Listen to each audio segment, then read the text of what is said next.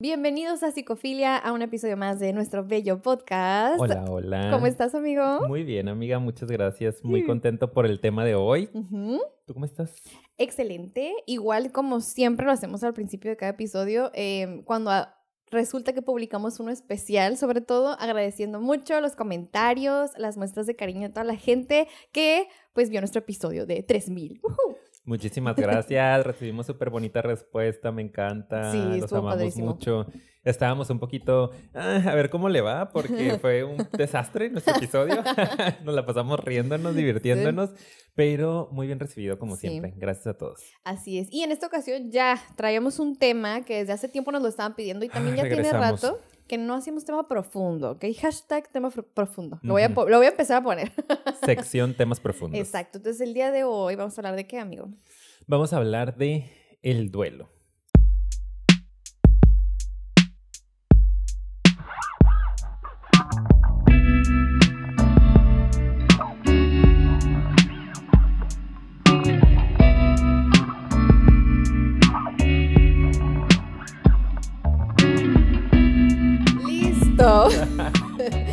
Aquí siempre calentando, platicando antes de lo que está el intro. Ya saben. Sí.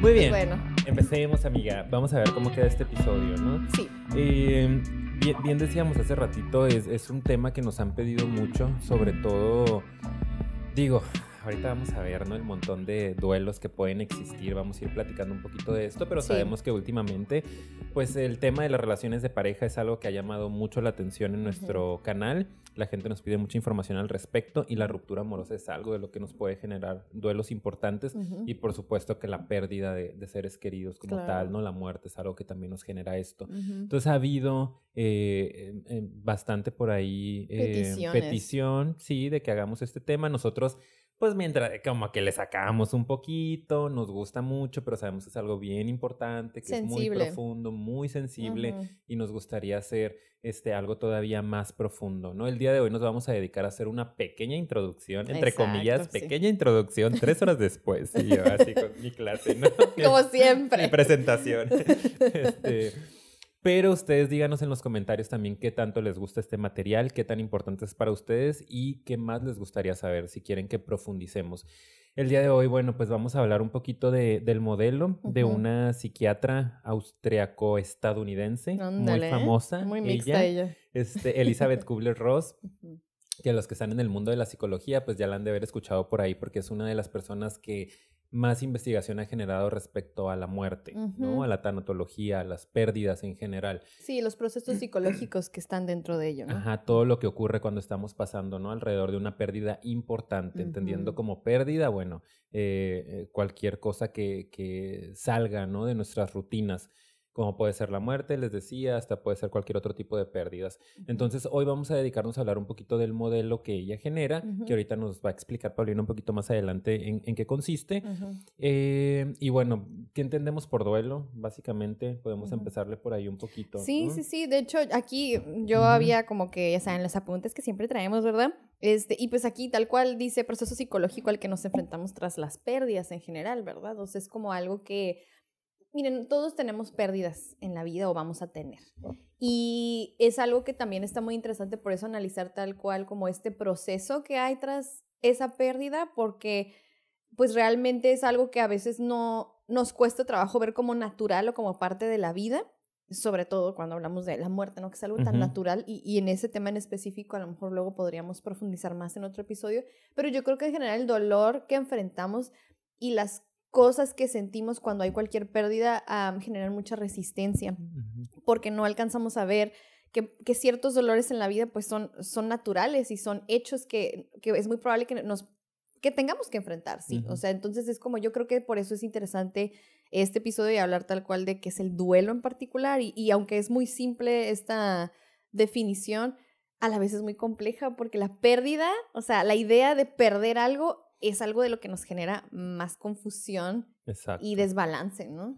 Sí, y también entender que todos los duelos van a ser diferentes, ¿no? No hay ningún duelo que sea igual que el otro y está bien eso.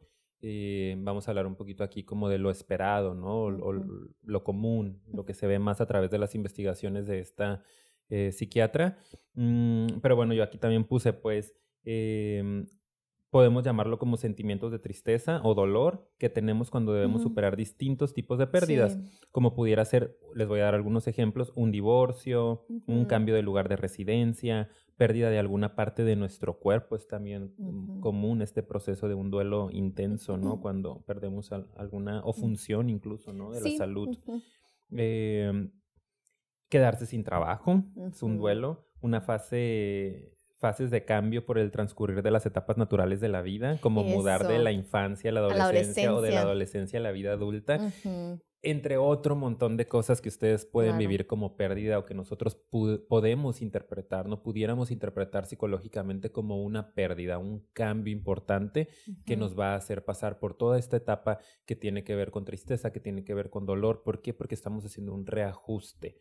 Tenemos que replantear un montón de cosas en nuestra vida y es un proceso doloroso. Sí, y todo cambio genera resistencia, por eso esa palabra yo creo que es clave. De hecho, yo quiero aprovechar nada más para hacer un mini comercial porque hablando ahorita de, yo iba a mencionarlo de que también el cambio de etapas en la vida, de, pues porque, por ejemplo, como seres humanos nos vamos desarrollando y a veces el que una persona cambie o particular un hijo o hija cambie, a muchos papás les genera pasar por esta etapa de duelo. Y yo tengo un video en el que hablo de, de hecho, de eso de la adolescencia y por qué es tan difícil. Y menciono esta parte. Lo voy a dejar aquí arriba por si gustan ir a verlo. Este. Ok. Mm, okay. Mm, estamos en psicofilia, amiga. Pero también tengo este otro proyecto para que vayan. No, y ¿Cuál de todos tus proyectos, amiga? Porque tienes varios. Sí, tengo como Cuéntanos. 20. Ay, súper comercial. también tengo otro podcast, ok, con nuestro querido productor Yael. Aquí se los dejo arriba por si quieren ir a verlo.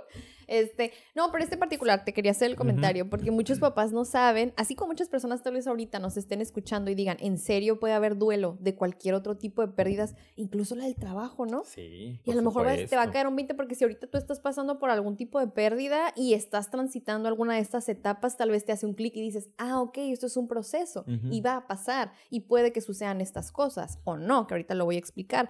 Pero sobre todo yo creo que uno de los más desconocidos y con los que yo trabajo más es mucho el duelo de los papás cuando se está transicionando de la infancia de sus hijos a la adolescencia. Es como, pero es que porque ya no le gustan las mismas cosas o porque ya no se comporta de la misma manera, es que parece otra persona. Y sí, es como, es la pérdida de esa infancia y de ese ser que se comportaba de cierta manera y esta es otra persona en cierto sentido porque tiene otras características en su personalidad y porque va explorando, ¿no? Entonces sí hay un cambio fuerte y muchos papás les genera muchas de las cosas que, vamos a mencionar aquí. Y que el duelo lo puede estar viviendo las personas que están alrededor, como en este caso los papás, y lo, está viviendo también el, chico, la chica, ¿no? Que está pasando por este proceso tan complicado de mudarse, vamos a decir, de una etapa de su vida a otra. Y a nosotros nos pasa también, ¿no? Nos ha pasado. Eh, cuando entramos a la vida adulta, ¿no? cuando egresas de la universidad, que dejas de ser un, eh, universitario, un estudiante, son procesos que se viven que a mí me llegan de repente ahorita en la consulta con la crisis del egresado, ¿no? Por ejemplo, le llamamos, ya como le pusimos nombre, es un proceso de duelo el que se está viviendo de ya no soy el estudiante, una etapa a la que pertenecí. ¿Cuántos años, amiga, duramos estudiando?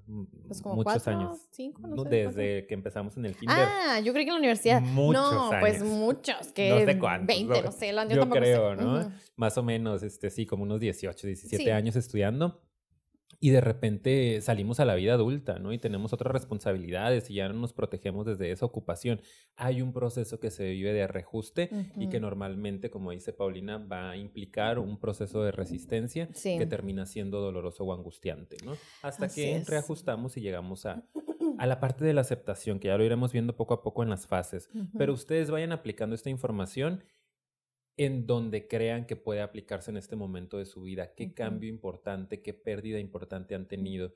Em, vamos a ver qué va saliendo en los ejemplos poco a poco. Es. Y yo de hecho ya voy a entrarle. Vamos con el contenido muy interesante para quienes no estén tan familiarizados con este mundo de la psicología. Ya sabemos, ¿verdad? En este modelo hay cinco fases o etapas también, ¿verdad? Ahora estos son, y los quiero leer de aquí porque está bien bonito escrito, como estados mentales que actúan para que nosotros podamos entender y procesar esa pérdida. O sea, esa es como la función o los mecanismos que utiliza nuestra mente para procesar algo tan doloroso. Porque sabemos, y también tenemos un episodio, que hay pues mucha defensa, ¿no? De mecanismos de defensa. Vayan a verlo. Pueden ir a verlo también, ¿verdad? Pero esto es como tan particular, una pérdida que en sí mismo tiene sus propios mecanismos y estados para como poder procesar todo esto. Porque son dolores fuertes y ajustes que en muchas ocasiones también llegan de manera muy inesperada. Entonces es diferente y es por eso que está tan particular y sí podemos ver esto en muchas personas. Ahora, estas cinco etapas no todas las personas las pasan así tal cual. No es un checklist tampoco. Acuérdense que cuando hablamos de, de, sobre todo desarrollo humano, cada persona es diferente. No quiere decir como, ay, no, pues primero es negación y luego después sí ya tiene que seguir aceptación o ir a lo que sea. Ahorita se las vamos a mencionar. Y si no, es que yo no tuve eso, entonces estoy mal, ¿verdad? No pasé un duelo adecuado. Para nada. Cada persona puede vivirlo diferente, puede brincarse de una etapa a otra, puede durar de repente determinado tiempo y otra a lo mejor no, en, en, una etapa o en otra. Em, y no tienes que vivirlas todas. O sea, es, es, como varía demasiado. Pero es importante que lo conozcamos y nos ayuda mucho a nosotros, sobre todo. Y a mí eso es lo que se me hace más valioso de este modelo, para simplemente reconocerlo y siento que cuando alcanzas a ver ahí un poquito más de conciencia y comprensión de que esto es algo natural y tiene que pasar, sí por lo menos baja la angustia, ¿no? Y sabes un poquito que es normal. Normalizarlo es lo que me gustaría más decir. No tanto que ahí se te quita la angustia por la pérdida, no, sino como está bien, que es algo de lo que repetimos mucho en este episodio, que te sientas así. Es normal porque eres un ser humano. Se espera que sea difícil. No tiene por qué ser fácil y no tienes por qué tener todo bajo controles es algo complicado para todos los seres humanos. Tan es así que se ha creado este modelo porque es algo que se repite. Entonces, pues eso es lo que tengo que decir. Exacto. De entrada, no sé qué quiere decir usted. yo también quiero decir que, mm, de hecho, podemos decir que es hasta saludable, ¿no? Si le podemos poner ese calificativo que suceda de esta manera. Sí. Como ya les mencionó Paulina, no va a ser exacto, ¿no? Ni estamos nosotros como terapeutas, al menos yo, al menos yo desde mi modelo, eh, esperando que así, como dijiste, ¿no? Checklist de que, a ver, ya pasaste por esto, entonces estás aquí, porque luego, ay, me dijeron que estoy en la etapa de no sé qué. Pues a veces no es tan importante, solo nosotros ubicamos, ¿no? Cómo va tu proceso para analizar si estás estancado en alguna de las etapas o de las fases y cómo podemos ayudarte a desbloquearla para que sigas avanzando, transitando en ese proceso, elaborándolo, elaborando tu duelo hasta que llegues a la fase final, que es que puedas, vamos a decir, soltar, ¿no? Aceptar la situación tu nueva situación vital. Entonces, sí. es bien importante también recalcar que todas estas fases van a tener que cotejarse con tu estructura de personalidad. Exacto. Dependiendo de tu personalidad es qué tanta fuerza va a tener cada una de ellas, qué tanta duración o si incluso puedes brincarte alguna, ¿no? Exactamente. Entonces, aparte luego hay otras variantes, que si duelo anticipado, que si duelo patológico, que si... Entonces, prepárense porque hay mucho, hay mucho. Ustedes ya saben que la, maravilla de la psicología es que nada es una ley, nada es total, nada es este, generalizado, absoluto, radical. Entonces todo lo vamos a ir ajustando a lo que ustedes vayan necesitando, que las escuchas. Aquí hay muchas vertientes y hay muchas cosas. Pero vamos a conocer qué dice la Elizabeth. A ver, la Eli. A ver, la Eli, ¿qué tanto hizo? a ver si sí, A ver si muy, muy, salsa. A ver, no sé, ustedes dirán. Ay, no, no, bueno, bueno, vamos a empezar con la primera como fase o etapa. A lo mejor muchos de ustedes esto sí lo han escuchado porque lo decimos comúnmente, ¿no? Que es la negación ay, estás en negación, ¿no? Estás bloqueado, no quieres verlo. Y se me hace muy interesante esta primera etapa porque em, sí, es, es, yo creo que es de las más comunes, ¿no? O sea, hay unas que no son tan comunes o puede que repetimos como hace ratito. No son tan visibles, Ajá, pero esta yo creo que de, de repente sí, ¿no? O ¿Cómo pueden ustedes ver? este, pues normalmente son personas que en ese momento lo que hacen es como precisamente eso, como para protegerse, es como un bloqueo para amortiguar un poquito ese golpe, ese dolor que se siente inicialmente repetimos, es defensa, ¿no? Es defensa de la mente. Tiene que tratar de elaborar y malabarear lo que está sucediendo para hacerle un poco de sentido y no desmoronarse completamente. Entonces, para eso, y esa es la función de esta etapa, ¿no? Aplazar un poquito el dolor, como quien dice. Ahí en esa parte, no sé, antes de que empiece con los ejemplos. Es, es el primer impacto, ¿no? Y, justo como dices, es el, el, el, sacarte. Es, hacen mucho la analogía con las heridas físicas como tal, que es muy similar la herida psicológica que vamos a tener al vivir una pérdida con una herida física. Entonces, normalmente, por ejemplo, una quemadura, ¿no? Que si pisas, este, no sé, algo que te pueda herir, un clavo, normalmente hay un mecanismo de defensa que te hace retraerte, ¿no? Que te hace regresarte y que la principal función de esto es protegerte del madrazo que se viene, ¿no? No, no encuentro otra forma de decirlo. Se viene Sí. un golpe muy fuerte que va a desestabilizarte por completo y que la negación tiene una función en este proceso. No es nada más ay, negar por negar, y, sino que es una forma en la que tu mente Ujú, o tu aparato psíquico se está protegiendo porque dice, chin. O sea, tú ves que hay peligro. Tú ves que esto te va a venir a hacer muchísimo movimiento y entonces lo primero que lanzas es el escudo de desconectarte, Ujú. ¿no? Y no querer ver lo que está pasando. Claro, y que hay como dos vertientes aquí que Ujú. podemos ver que es así tal muy explícitamente tal vez ves a la persona en negación, que en ese caso sería que niega tal cual, ¿no? Como esto no está pasando, no lo creo, no puede ser. Hay personas que a veces todavía se desconectan un poquito más y como Ujú. que dentro de su mismo dolor puede que digan no, no y no y no lo acepto, o sea, como protección, o no tan explícitamente como, y de hecho creo que eso también es bastante común, como tu mismo mecanismo hace que como que no lo sientas. ¿sabes? O sea, como que a veces hay muchas personas que están viendo que es muy complicado y tal vez sí están como viéndolo y están conscientes, no están tan como, no, no lo creo, sí lo creo, lo veo, ya pasó, pero no estoy sintiéndolo tal cual todavía en mis emociones. Se retrasa un poquito ese impacto y ese dolor y hay gente, yo he visto que como que sí se siente mal, ¿no? Como, es que no siento nada Sí. está mal, es normal. O sea, a lo mejor una muerte, ¿no? Y, no estoy sintiendo absolutamente nada. Y después ya llegan otras etapas, pero es que esa es una primera, ese es un ejemplo, ¿verdad? Suele Exacto. pasar. Y que de hecho esta etapa em, no es esperado que dure mucho. Es una etapa bastante rápida, como dijimos, es el colchón para lo que viene, porque vienen cosas muy complicadas en el proceso del duelo. Entonces normalmente es, es- pasa rápido, ¿no? Es transitoria. Eh, justo como dice Paulina, puede ser el comentario inmediato de cuando te dan una noticia, decir, no es cierto, no está pasando. Y no. Y de repente a los 5 o 10 minutos, ¡pum!, viene todo lo demás. Hay veces que dura días, hay veces gente que dura semanas, que puede estar a lo mejor en, en, en un velorio, vamos a decir, funeral, ¿no? No sé cómo nombrarlo. O ya sin el trabajo, ¿no? Una semana o sin trabajar, o este, ya en la nueva casa, y de pronto es como, no, todo está bien, todo está bien, todo está bien, pero algo no está bien, evidentemente. No, no, no, no, no estás procesándolo saludablemente. Y cuando permanece demasiado la negación, cuando ya duramos mucho tiempo en negación, pueden venir ciertos trastornos emocionales. Ya no es saludable. Exacto. Porque lo demás está quedando atorado y es normal, natural, esperado que fluya la otra parte del duelo. Sí, eso es. Fíjate aquí qué interesante, ¿no? O sea, tanto es común, esperado el vivir la negación y es normal, por entre- ponerlo entre comillas, ¿verdad? Saludable, como el que se extienda demasiado puede ser lo contrario, ¿no? O sea, lo esperado o lo saludable, lo recomendable, obviamente, lo mejor para la persona es que sí lo vivas, pero también no quedarnos estancados. Y yo creo que ninguna de las fases, ¿no? Es recomendado quedarse demasiado ahí. Exacto. Ya al final les daremos recomendaciones si es que creen que es su caso, ¿verdad? Pero Claro. de esto yo creo que, pues sí, o sea, y me gusta cómo das los otros ejemplos de también de cómo puede ser en el trabajo, ¿no? O en la casa, de que eh, todo está bien, todo está No bien. pasa nada. Yo a veces también he visto que gente como que utiliza la negación porque creen, o bueno, sienten en ese momento que es necesario porque ven que a lo mejor los de alrededor se derrumban y ellos necesitan como contener esa emoción. Así que la niegan y es como yo estoy bien porque yo tengo que ser fuerte y no, nada está pasando aquí, ¿sí? Como creo que también es otro mecanismo como para soportar o apoyar a las otras personas alrededor. No sé si te ha tocado verlo, también Sí, es común, ¿no? también. Y que de hecho en esas ocasiones es donde he visto que más se llega a prolongar. Sí, ¿verdad? Yo en mi experiencia no muy personal, de repente esas personas que son los salvadores, ¿no? Y no pasa nada y todo va a estar bien. Ah, De repente es como, ¿y tú cuándo? ¿Y tú cuándo? ¿Y tú cuándo? Y le están sacando, pero sí con ganas, ¿no? Es un elemento eh, precisamente pues para protegerse.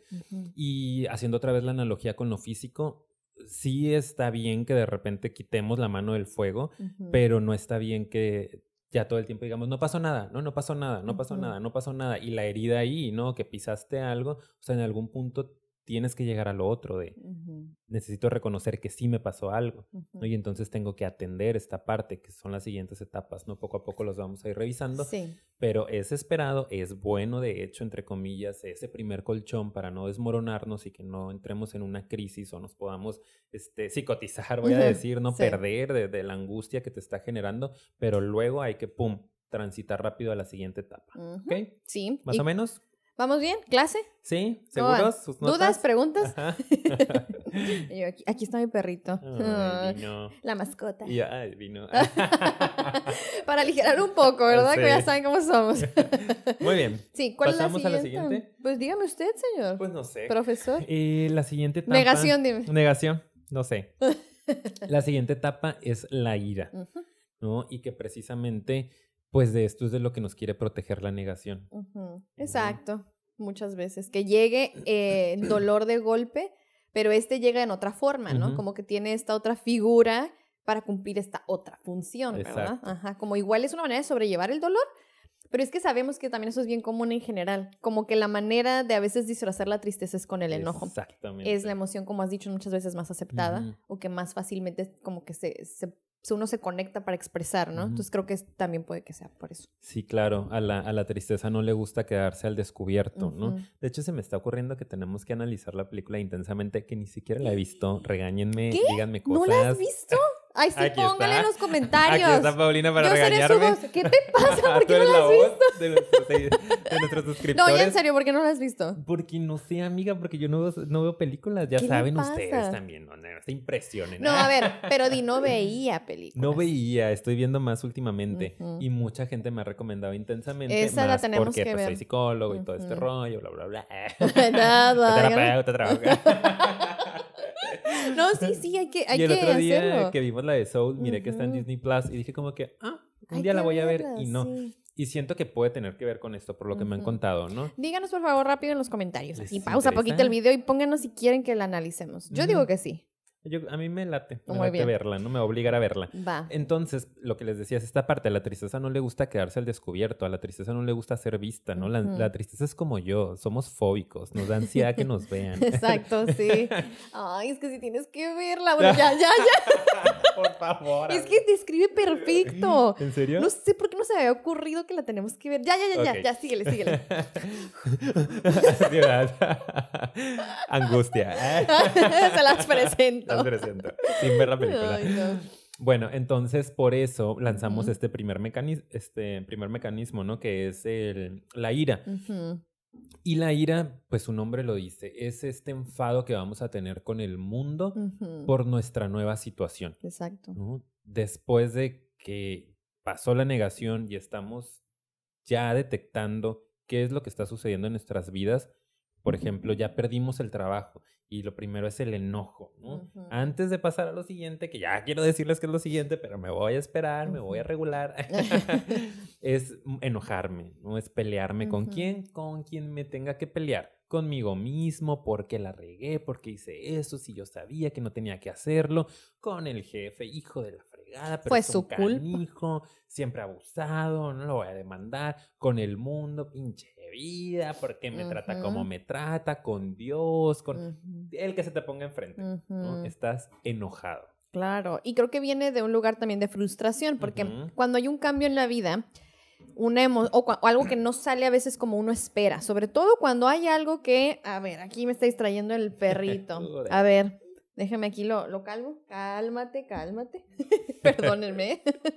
este, cuando, cuando algo no sale como tú esperas, ni como deseas, la emoción que sale ahí es la frustración. Es la natural para cuando lo esperado e inesperado está ahí, ¿no? Este, entonces, imagínate cuando hay una pérdida. Aquí en el caso a lo mejor de si me corrieron, ¿no? Ujú. O si hubo algo fuera de mi control, ¿verdad? O Terminé una sea, relación de pareja. Ajá. Entonces es como, sale la frustración y de alguna manera, o sea, pues claro que también por eso te empuja a querer buscar culpables, ¿no? Pues Ujú. es como, a ver, que como yo no tuve control de esto, a ver, ¿quién fue? ¿No? Buscando responsables. Y creo que aquí también es donde se da mucho que apuntemos el dedo y la ira se vaya proyectada también a personas. Puede ser a situaciones, pero también a personas. Claro, y principalmente eh, el proceso que se está viviendo es un proceso de injusticia, ¿no? Como dices, la frustración se, se ve muy reflejada en esto que me está pasando es injusto, ¿no? Por eso es un proceso de duelo, porque sí es algo impactante para ti. Estamos hablando de cosas que sean eh, fuertes para ti. ¿no? Las que te van a hacer vivir este proceso de duelo. Em, eh, tiene otro nombre el proceso de duelo, se me fue ahorita. Eh, Sacan los apuntes. los apuntes. bueno, no, No importa. sé de qué hablas.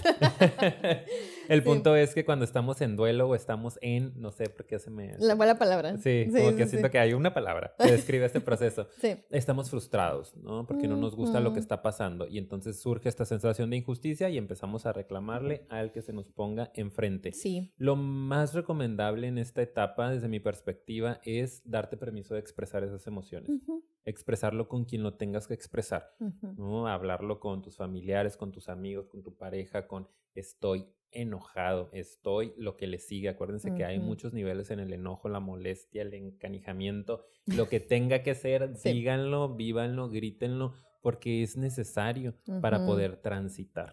Sí, siempre y cuando no sea desde un lugar de violencia, acordémonos, ¿eh? Claro. Eso es lo más importante, yo creo, que entender que las emociones son válidas, las acciones son las que hay que regular. Entonces, tú puedes expresar tus emociones siempre y cuando tu acción no te lleve obviamente a lastimarte o a lastimar a otros, ¿verdad? Entonces, eso es lo más, yo creo que importante cuando hablamos de permitir una emoción, diferenciarlo mucho de, de la acción. Puedes tú sentir lo que quieras sentir, pero no vamos a, permitir también que transgreda ese límite, ¿no? Por eso eh, es importante, ¿no? Decir, habla de cómo te estás sintiendo. O sea, platícalo y expresa cómo te estás sintiendo, que es responsabilizarte, no es ubicar un proceso que es tuyo. Estoy muy enojado por esto, estoy súper es contigo el proceso y lo compartes con otros, te acompañas para no estar solo, pero no vas a ir al jefe porque es injusto y a reclamar. No es un reclamo porque entonces le estás aventando el proceso a alguien más y no vas a transitar, te vas a quedar bloqueado y atorado. Es reconócelo, vívelo como algo tuyo completamente y compártelo, acompáñate, ¿no? Claro, de hecho te me acordé de, hay una serie que estoy viendo ahorita que se murió un personaje que, te digo luego, porque aquí sí no voy a hacer spoiler, ¿verdad? Un personaje súper querido, súper, súper querido, acabo de verlo ayer. Ya está, ya es antigua la serie, y, pero me encanta porque ahí, eh, ahorita se me vino a la mente luego, luego, como lo acabo de ver, ahí se ve súper bien las etapas del duelo en, eh, pues es que es una mamá y pues ahí, obviamente, no quiero spoilear todavía, ¿verdad? A ti, porque te la voy a recomendar. Este, entonces se ve ahí como que claramente, ¿no? Estas etapas y la que sigue, ¿no? Y se me hace como que súper bien explicado, sobre todo la parte de la ira, cuando también estás tratando, ¿no? De expresarla y sacarla y responsabilizar a alguien más, pues, porque tú no puedes en ese momento. Entonces, está padre aclarar la parte de la responsabilidad también, ¿no? Como de, de que me tengo que hacer cargo de mi propia emoción y la única manera de hacerme cargo es expresándolo desde mí, desde yo, eso yo creo que es lo más como claro que pudiéramos dejar ahí, ¿no? Claro que sí. Em, y bueno, creo que podemos pasar a la siguiente. Sí, que es la... Que la siguiente etapa, la fase número tres del proceso de duelo, es la negociación. Negociación, ¿verdad? Que ahorita, tío, por eso me acuerdo de la, de la serie, que es eh, el, fantasear con revertir el hecho, ¿ok? O sea, esa parte como de... ¿Qué hubiera pasado diferente, verdad? o, imaginarte un escenario diferente y imaginarte a lo mejor qué fue lo que, qué serie de acciones o qué sucesión de eventos llevaron a este punto, entonces ya tu mente se va a fantasear si le hubiera dicho esto a esta persona, a lo mejor no hubiera terminado la relación, si no se hubiera ido por este camino, este otro ser querido, tal vez seguiría con vida, eh, tal vez si yo hubiera hecho esta otra cosa en el trabajo, o si tal persona, mi jefe, no fuera así, esto hubiera terminado de otra manera. O sea, siento que es esta parte como de en tu mente, y eso sí es bien personal, ¿no? Como que ahí sí cada quien haces un... Por eso se llama negociación, como si se hace esta... Como que, sí, pues voy a decir la misma palabra, negociación con, con la realidad versus tu fantasía, ¿no? Como que estás así y a veces te quedas dándole muchas vueltas a eso. Siento que esta parte puede ser muy desgastante para tu mente, sobre todo para gente que a veces es más ansiosa u obsesiva que sabemos que ellos tienden a engancharse más en los pensamientos porque es un ciclo a veces. Los ansiosos. Ellos los ansiosos, que yo no soy ansiosa. No, ¿Qué se sentirá ser ansioso? No tengo idea. No, acaba de destacar, ¿verdad? Para quien sea nuevo. Lo digo ellos, pero soy súper ansiosa. Nosotros los ansiosos, vivimos eso. Nosotros, nosotros los ansiosos. Nosotros. Hay que hacer un nuevo proyecto, amiga, un nuevo podcast. Ándale. Nosotros los ansiosos. estaría padre. Y hablar de nuestras angustias, nuestros miedos irracionales, Sí, pero más personal, fobias. ¿no? Sí. sí. ¿Por qué no? Ok, va. Va, lo platicamos. sí. ¿Qué les parece? Los dos, seguro. Sí, sí. ¿Cuál ansiedad? ¿Qué seguridad? No, hombre.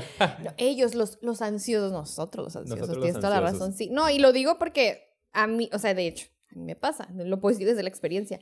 Es más fácil engancharte con tus pensamientos. Entonces, esta etapa que es muy natural de buscar en tu mente, fantasear y engancharte de repente con ciertas cosas, pues es más proclive, ¿no? A que a lo mejor una persona con ansiedad tal vez uh, ahí como que se pierda. Se me vino a la mente, ¿verdad? Sí, y que de hecho eso es importante. Si tú ya duraste mucho en la negociación, hay que buscar ayuda profesional, porque pasa mucho, ¿no? en, en temas, sobre todo yo creo, de pérdida de pareja, sea, cuando hay una ruptura importante, un divorcio, por ejemplo, o un noviazgo que termina, pero es que ¿por qué? ¿Y por qué yo no cambié? ¿Y por qué no lo vi antes? Y es que voy a ir a terapia, pero como en un sentido de querer cambiar para acomodar las cosas. Es esta negociación a la que nos referimos de estar peleado con la realidad, es no aceptar lo que está sucediendo, es estar muy en el pasado, ¿no? De qué hubiera sucedido si yo hubiera hecho, si no hubiera hecho. Entonces, es normal, es de las menos conocidas porque suele ser rápida. Sí. Em, si tú ya llevas semanas, meses, ¿no? Negociando con la vida, que porque te,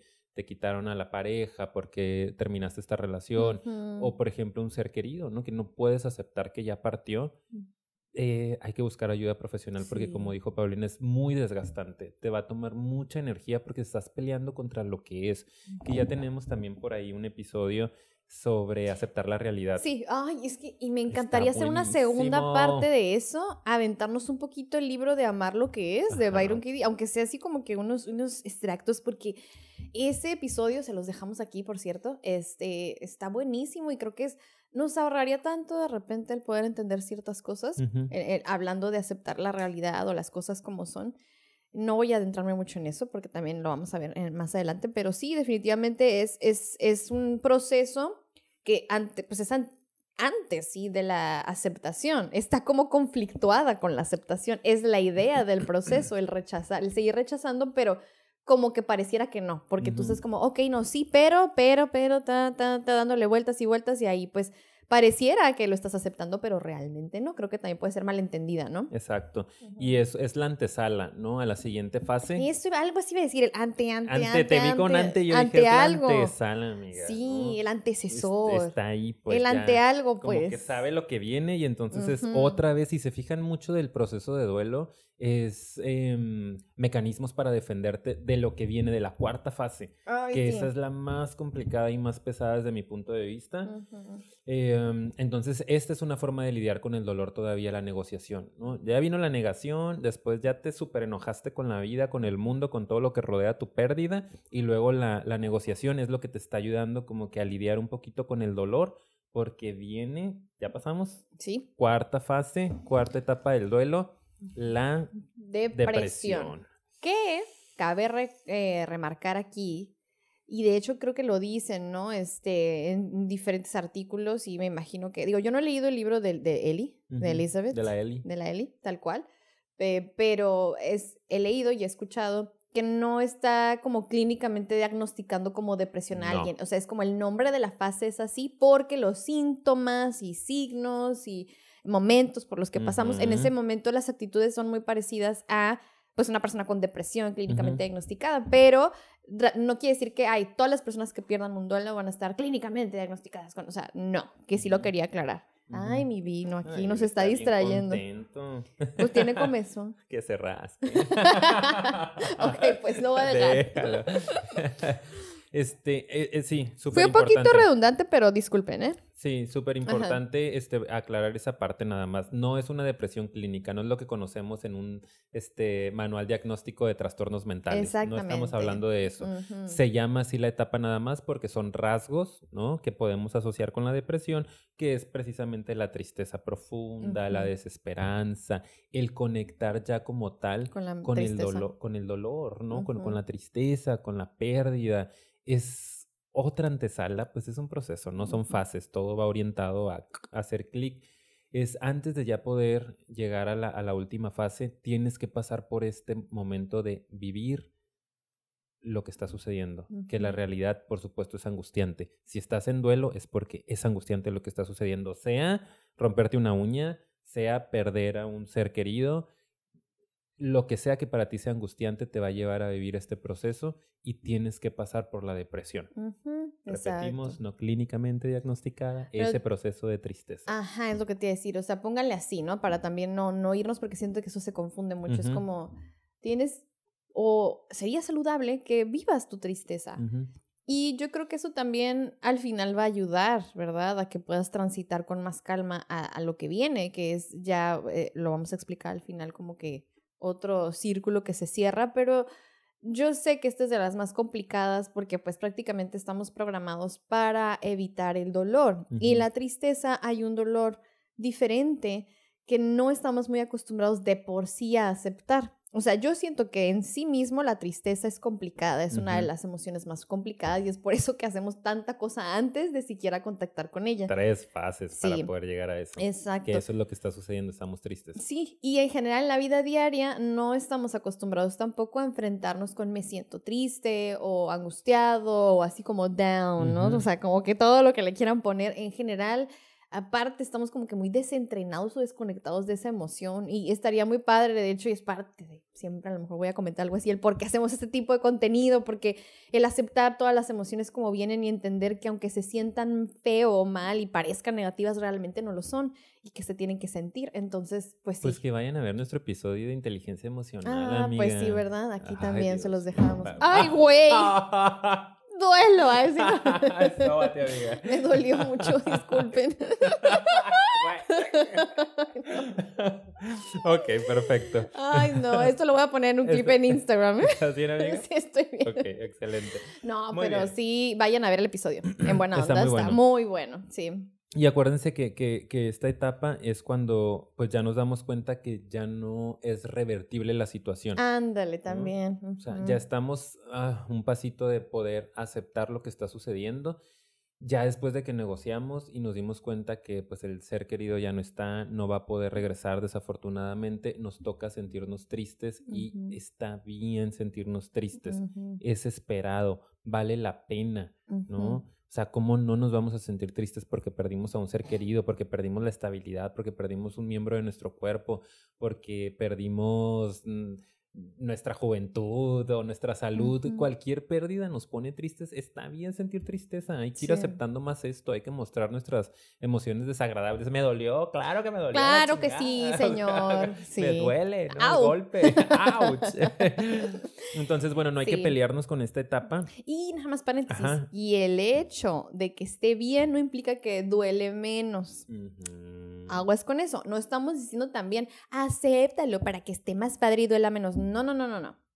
Porque es saludable y la aceptación del dolor es parte de lo que yo creo que va a ayudar mucho que como seres humanos nos fortalezcamos y aprendamos a adquirir recursos. O sea, el dolor tiene que ser experimentado si llega a tu vida y no porque lo aceptes quiere decir también que va a doler menos, no, no esperen también eso, porque luego siento que hay gente que espera eso, ¿no? Como que dice, pero si lo estoy aceptando y acá como si esperara que ya por eso ya no vas a sentir nada. Ya no sentir feo, pues no, no se trata de eso. Pero sí ayuda mucho, en un nivel profundo a largo plazo te da muchos beneficios. Exacto, y esta etapa es una de las que pues vale la pena darle tiempo. ¿No? es, yo creo, considero que es la, etapa más, más extensa o que se puede llegar a extender más, depende, obviamente, la personalidad, la situación, el momento de tu vida, etcétera.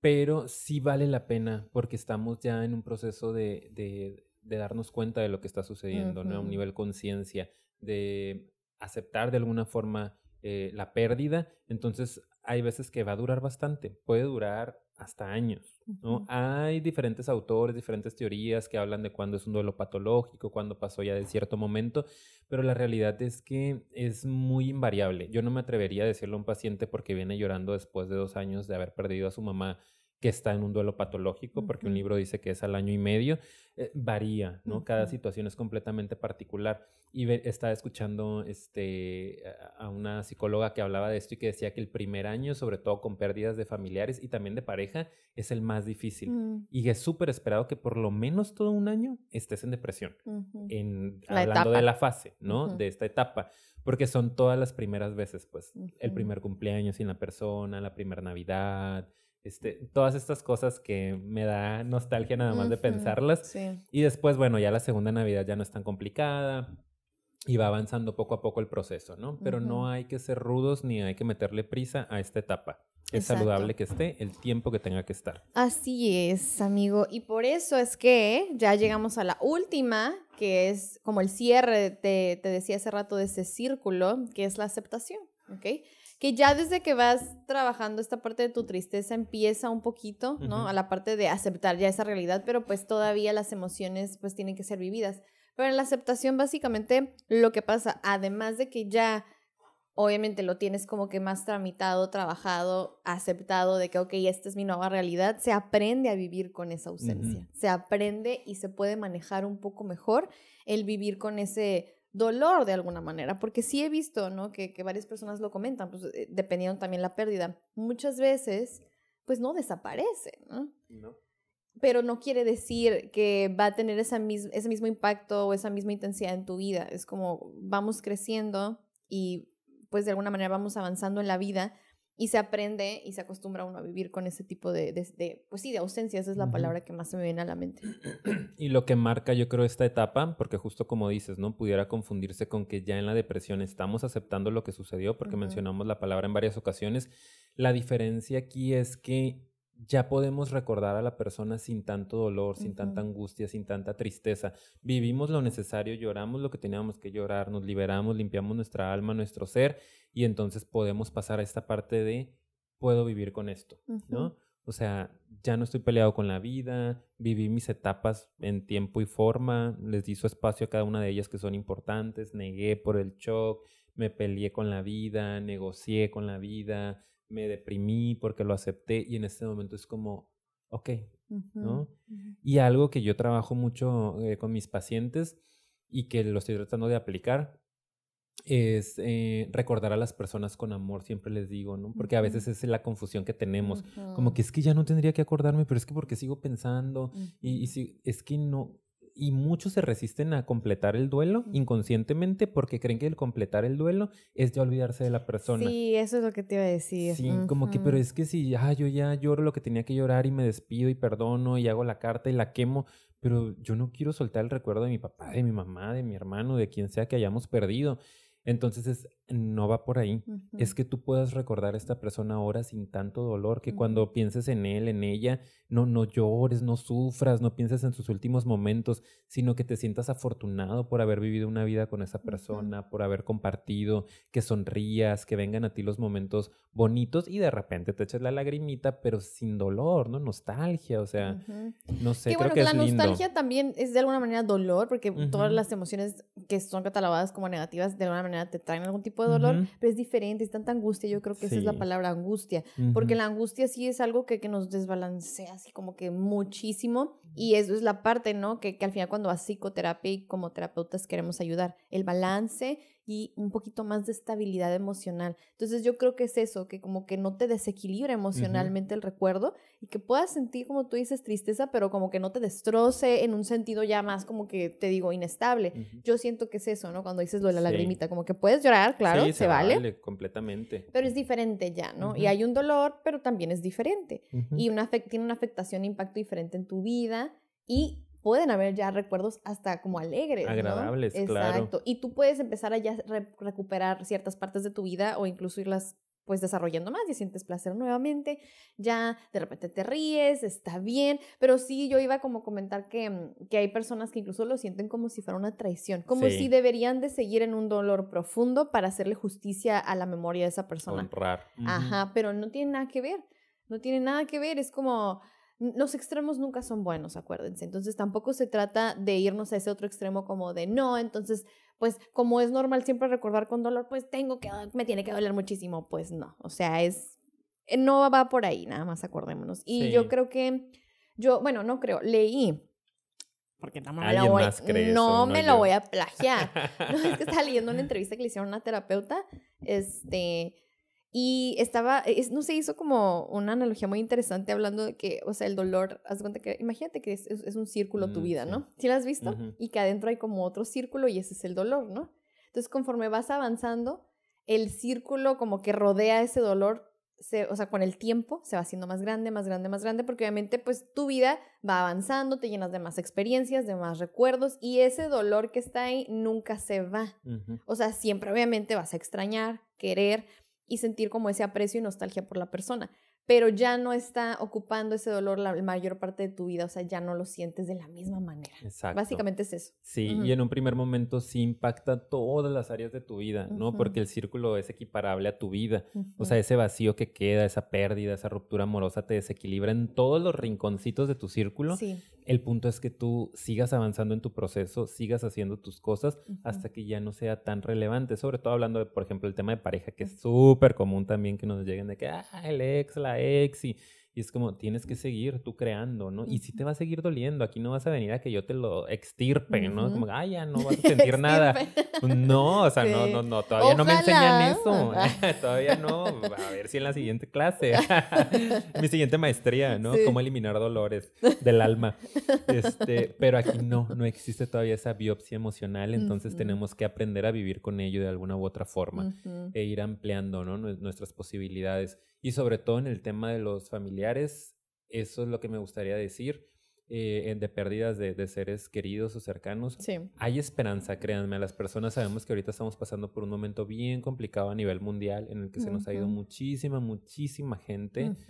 Em, sé que de los que nos están escuchando seguramente han tenido pérdidas importantes. Les mando un abrazote primero que nada y solo tener esperanza de que el proceso va a seguir avanzando y en algún momento van a llegar a esta aceptación y va, se vale y van a experimentar el recordar a esta persona con mucho amor, con mucho amor y que ya no va a haber tanto dolor. Sí, de hecho, yo era parte de lo que tenía ya como, pues nos acercamos a las conclusiones, ¿no? Como recomendaciones que hemos ido dando a través del episodio, pero yo sí creo que es importante fluir, ¿no? O sea, tratar de de dejar que cada cosa, como dijimos, y cada etapa como que tome su curso, permitirnos vivir el proceso y sobre todo entender que es, es complicado, pero a la vez es algo que en algún momento, y esa es la parte que yo sí creo que es importante enfatizar, todos de alguna manera vamos a vivir un proceso como este. Es parte de la vida el perdernos y el perder, el extrañar, el sentirse de esta manera. Entonces, digo, es un poco como lo que dije al principio, no, no, no verlo como algo tan patológico, sino como, hey, es parte de, y también, acuérdense, es desorganizado, no precisamente tiene que ser ese orden, puede que cada quien tenga su propio proceso y yo sí invitaría también a que lo que acabamos de decir, así como les dijimos que nosotros no lo estábamos tomando como checklist, como requisitos, tampoco lo exijamos cuando estamos viendo que alguien externo a nosotros está pasando por un duelo, que eso también es algo que esta información le puede servir a quien vea a alguien pasando por, esta, por este proceso, ¿ok? Y es como, ay, no, es que no estás eh, enojado, entonces está mal, eh, tienes que ir a tienes terapia. Que enojarte.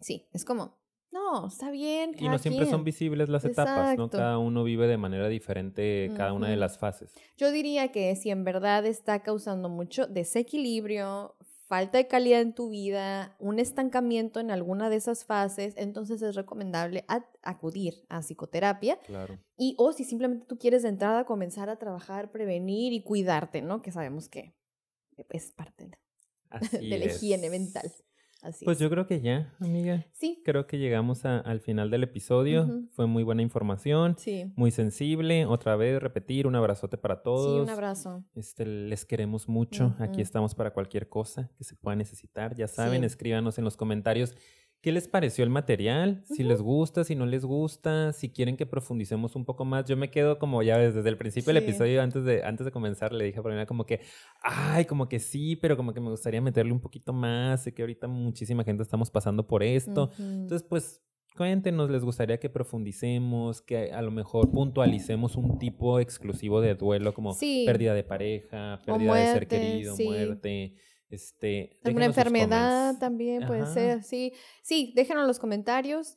Y pues nada, también agradecerles muchísimo por estar aquí y acompañarnos hasta este punto. No sé si quieres decir algo más. No, ya les sigo con los anuncios. Gracias de verdad por acompañarnos hasta este punto. Campeones los que llegan hasta aquí. Esperemos les haya gustado mucho el episodio. Aquí es donde los invitamos a que si les gustó, le den like, pueden compartir el material porque eso nos ayuda mucho. Y también, obviamente, suscribirse. Por favor. sí. Y vayan a nuestras redes sociales. Estamos en Instagram, que es donde pueden tener más contacto con nosotros directito. Ah, claro. Sí, aquí contestando. Ahí, llamadas ante Videollamadas. Y vayan a Facebook también, por favor. Acuérdense de seguirnos ahí. Sí, y también nos pueden escuchar en otras plataformas como Spotify, Anchor y Apple Podcast. Y bueno, todas partes. Hasta aquí el episodio del día de hoy. Nos vemos en el siguiente. Bye.